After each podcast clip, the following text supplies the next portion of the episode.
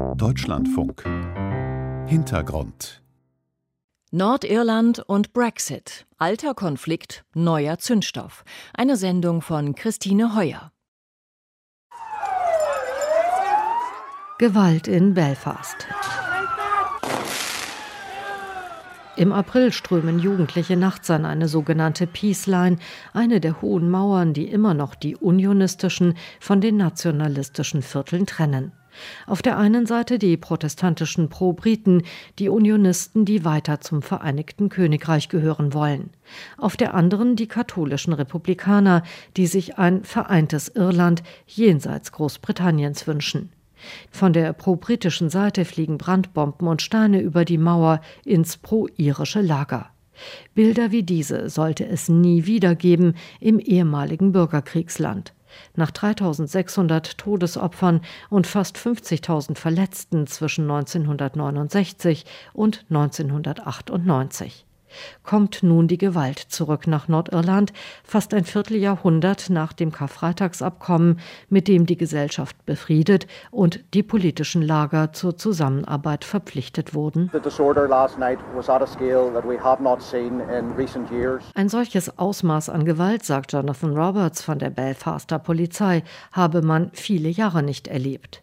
Der 19-jährige Joel war auf der unionistischen Seite dabei.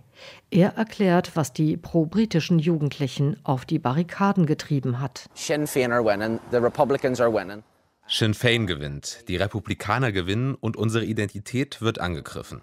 Um, our identity is under attack. Im April beruhigte sich die Lage wieder, aber die Ereignisse zeigten deutlich, der alte Konflikt ist nicht verschwunden, er schwelt weiter und der Brexit facht ihn neuerlich an. Denn was Joel und mit ihm die meisten anderen Unionisten stört, ist das Nordirland-Protokoll. Die Vereinbarung ist Bestandteil des Handelsvertrags zwischen dem Vereinigten Königreich und der Europäischen Union und eine Notlösung, um zwei Dinge gleichzeitig zu gewährleisten, den Brexit und den Frieden in Nordirland. Das Problem dabei, irgendwo muss es nach dem Abschied der Briten eine Zollgrenze zur EU geben. Logischerweise verliefe die zwischen dem EU-Mitglied Irland und Nordirland, das zum Königreich gehört. Aber das Karfreitagsabkommen, die Sorge um den Frieden in Nordirland, erlaubt keine harte Grenze auf der irischen Insel. Also erklärte sich Boris Johnson schon 2019 zu einer Zollgrenze zwischen Nordirland und Großbritannien in der irischen See bereit, inklusive Warenkontrollen an Nordirlands Häfen.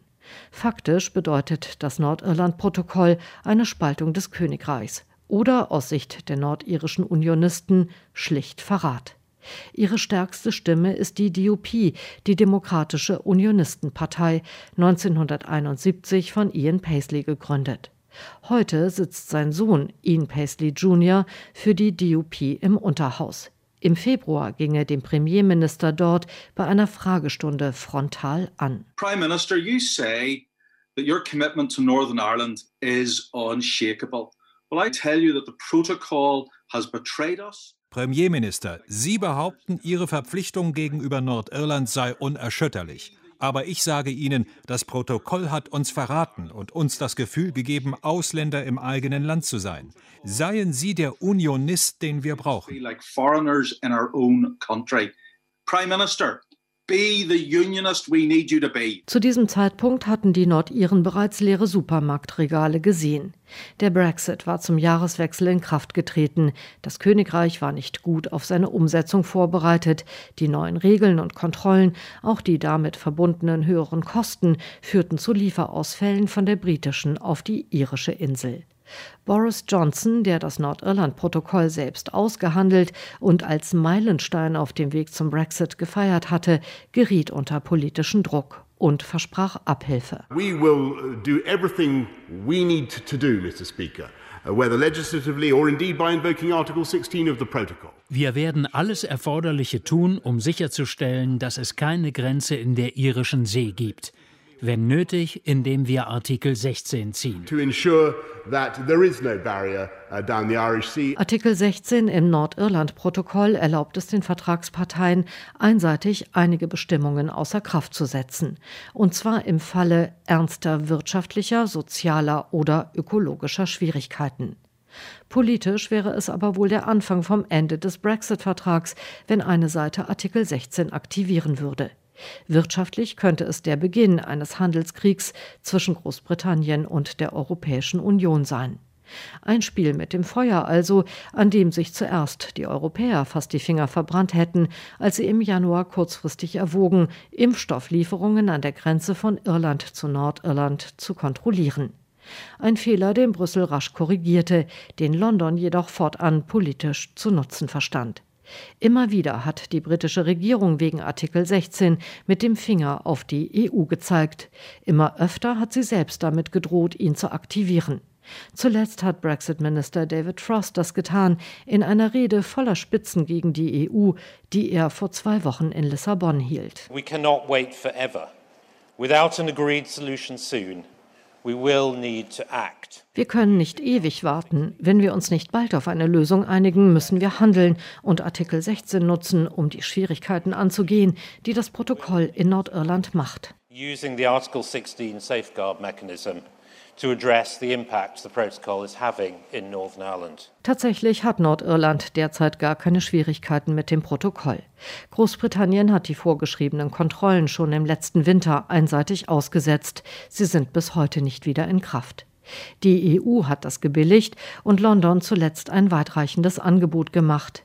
80 Prozent weniger Kontrollen und 50 Prozent weniger Zollformalitäten für Waren, die ausschließlich für den nordirischen Markt bestimmt sind. Frost kannte diese Kompromissvorschläge aus Brüssel, als er seine Rede in Lissabon hielt, äußerte sich aber kaum dazu. Stattdessen stellte er eine neue Forderung auf.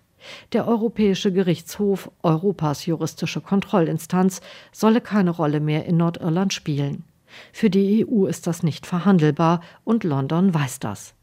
Es sieht so aus, als ginge es Großbritannien nicht mehr um pragmatische Lösungen, sondern um eine politische Grundsatzfrage, seine Souveränität, von der es einen Teil abgeben musste, als es den Brexit-Vertrag mit der EU geschlossen hat. Irlands Vizepremier Leo Varadkar hatte das Nordirland-Protokoll seinerzeit zusammen mit Boris Johnson auf den Weg gebracht. Jetzt nimmt er den Federhandschuh auf und warnt öffentlich, dass die Briten sich nicht an internationale Verträge halten. This is a country that makes treaties, that strikes agreements and then intends to renege on them. Das ist ein Land, das Verträge abschließt und dabei schon vorhat, sein Wort zu brechen. Die Welt muss diese Botschaft verstehen. Unterschreibt keine Verträge mit dem Königreich, bis ihr zuversichtlich sein könnt, dass es sich an seine Versprechen halten kann don't make any agreement with the British government, don't sign any treaty with the United Kingdom until you can be confident that this is a country that can honor its promises. Viele spricht dafür, dass Varadkar recht hat mit seiner Behauptung, dass der britische Premierminister sein Wort nie halten wollte.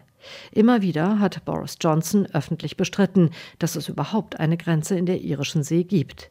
Und kürzlich sagten gleich zwei Kronzeugen aus, Johnson habe sich nie an das Nordirland-Protokoll halten wollen.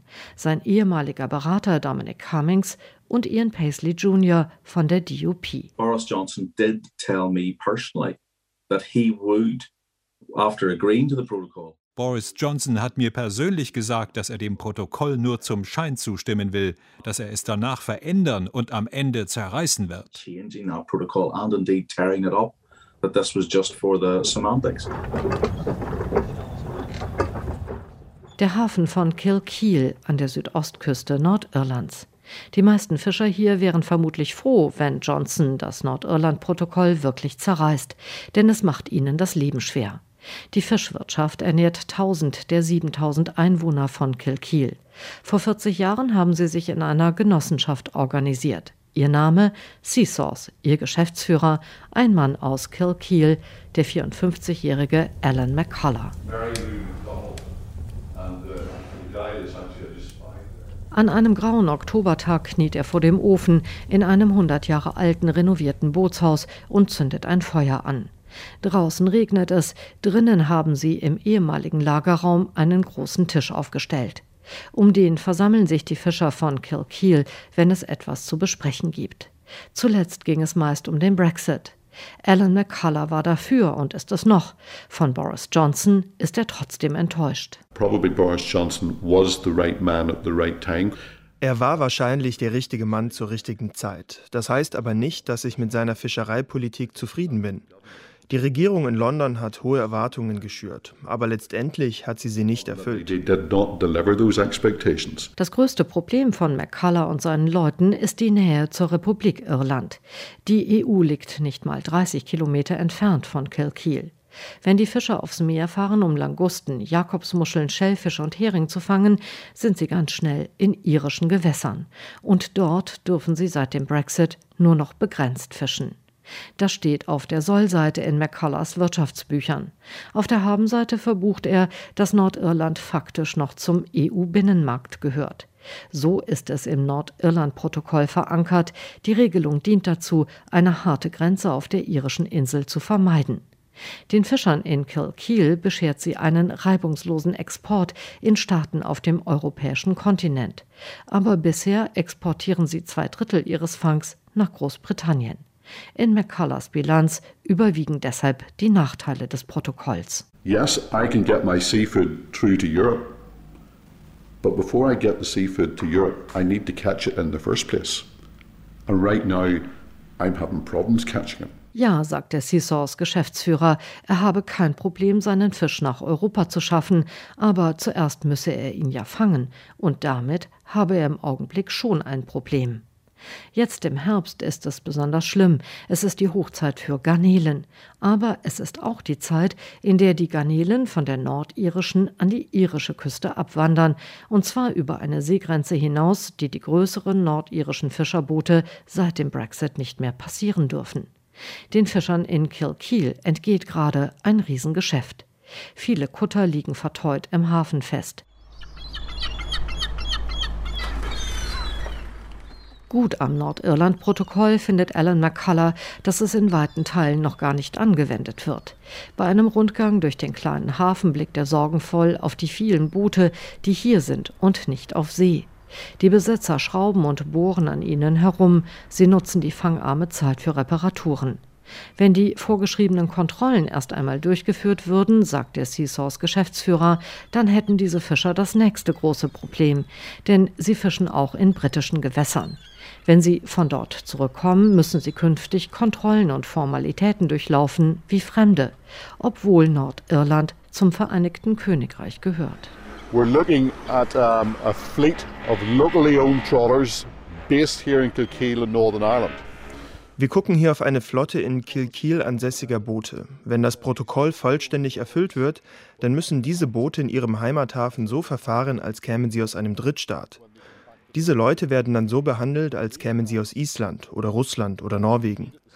Dabei gehören die Boote Leuten von hier und sind hier stationiert. We treat it the same if they were coming from Iceland or Russia or Norway, and yet they're based here and they're owned here. Just mind can be a bit slippy, so just take it very easy. Bei Finnebroke in Downpatrick, anderthalb Autostunden nordöstlich von Kilkeel, haben sie weniger gravierende Sorgen. Der Zementboden in der Halle der Würstchenfabrik ist feucht und fettig. Beim Rundgang soll man bitte aufpassen, nicht auszurutschen. In riesigen Stahlmixern werden viele Kilo Schweinelenden und Speckschwarten klein gehackt. Aus Eimern werden Gewürze und Semmelbrösel dazugeschüttet, zum Schluss Kühleis. Dann wird alles so lange gemixt, bis eine homogene Masse entstanden ist. Das Brät für die englischen Bratwürste, die berühmten Banger, die die Briten schon zum Frühstück gern verspeisen und auf die sie stolz sind. Finnebroke beliefert die besseren der großen Supermarkt- und Frühstücksketten im gesamten Königreich und hat in den letzten Jahren eine rasante Erfolgsgeschichte hingelegt. 2016 machte die Firma noch 50 Millionen Pfund Jahresumsatz. 2021 rechnet sie mit 165 Millionen. Es läuft gut für den bekanntesten nordirischen Würstchenfabrikanten. Aber was ist mit dem berühmt-berüchtigten Würstchenkrieg? Hatte sich Boris Johnson nicht im Frühsommer noch beklagt, das Nordirland-Protokoll hindere britische Firmen daran, Banger nach Nordirland zu exportieren? Hatte er damit nicht begründet, dass er zum wiederholten Male die Schonfrist für Kontrollen im Handel zwischen der britischen und der irischen Insel verlängerte? There's been quite a, a hoo-ha here in our tabloids over the last few months about the so-called sausage wars. Die Zeitungen haben ein ziemliches Brimborium gemacht um die sogenannten Würstchenkriege winkt Jago Pearson ab. Er ist Chefstratege im Management von Finnebroke Artisan. Wir sind der führende Hersteller von Premium-Würstchen im Vereinigten Königreich. Wir stellen die Würstchen für die großen Supermärkte im Land her. Es geht nicht darum, ob Würstchen von England nach Nordirland gelangen können, denn die meisten Würstchen für das Königreich werden ohnehin in Nordirland produziert. Really an issue of whether sausages can travel from England into Northern Ireland, because most of the sausages are already made in Northern Ireland. Wie Alan McCullough in Kilkeel war auch Jago Pearson in Downpatrick ein glühender Brexiteer und ist es noch. Der Brexit, sagt Jago Pearson, spiele für das Unternehmen, für das er arbeitet, keine Rolle. Das Thema werde in keiner Vorstandssitzung mehr erwähnt. We have a board meeting every month, three, four hours, talking about the big issues, the big opportunities, the big challenges facing our business. Brexit's not mentioned once. Brexit's done. Was ist mit den wirtschaftlichen Chancen des Nordirland-Protokolls, dem Zugang zum EU-Binnenmarkt, den besseren Exportbedingungen für nordirische Unternehmen? Auch das spiele keine Rolle, sagt Jago Pearson. Nach Europa exportiert Finnebrook ohnehin kaum etwas. Auch die Auflagen für den Export nach Großbritannien schrecken den Manager nicht. Sollten die Kontrollen irgendwann kommen, dann werde Finnebrook schon damit fertig. Das wirkliche Problem, mit dem Jago Pearson sich gerade herumschlägt, ist der Mangel an Arbeitskräften. Etwa die Hälfte der Mitarbeiter bei Finnebrook sind EU-Bürger, die meisten aus Portugal und Osteuropa. Von denen sind viele in den letzten Jahren nach Hause gegangen und noch nicht zurückgekehrt. Warum das so ist? Pearsons Antwort die Pandemie. It's certainly the case that we have fewer European workers than we did two or three years ago. Es ist richtig, dass wir weniger europäische Arbeiter haben als vor zwei, drei Jahren. Wie alle Lebensmittelproduzenten in der westlichen Welt haben wir im Moment einen Personalmangel von 10, 20 Prozent. Brexit hat es nicht einfacher gemacht. Aber der Hauptfaktor für all das ist das Coronavirus. Brexit hasn't made that easier, but the large, the major factor for all of us has been the economic response to coronavirus. No queues, straight in. Wenn das stimmt, warum hat sich der weltweite Mangel an Lkw-Fahrern dann nicht auch an nordirischen Zapfsäulen bemerkbar gemacht? Während sich in England Autofahrer um die letzten Benzinvorräte prügelten, tankten die Nordiren unbehelligt ihre Fahrzeuge voll. Es liegt an ihrem Zugang zum Binnenmarkt mit seiner Arbeitnehmerfreizügigkeit. Davon sind die nordirischen Nationalisten überzeugt und nutzen das neue Argument für die von ihnen seit jeher ersehnte Vereinigung mit der Republik Irland. Die Zustimmung dafür wächst. In Umfragen legt die nationalistische Sinn Fein zu, während die pro-britischen Unionisten an Rückhalt verlieren. Neil Richmond von der christdemokratischen Fine Gael-Partei in Dublin hält einen Zusammenschluss Nordirlands mit der Republik Irland schon in zehn Jahren für realistisch. Vor dem Brexit, sagt er, sei die Vereinigung Irlands nur angestrebt worden. Nach dem Brexit sei sie unvermeidlich. Before Brexit, I would have thought it was an aspiration. Post Brexit, I think it's an inevitability at this stage. Das war der Hintergrund. Nordirland und Brexit. Alter Konflikt, neuer Zündstoff. Eine Sendung von Christine Heuer. Redaktion Ursula Welter.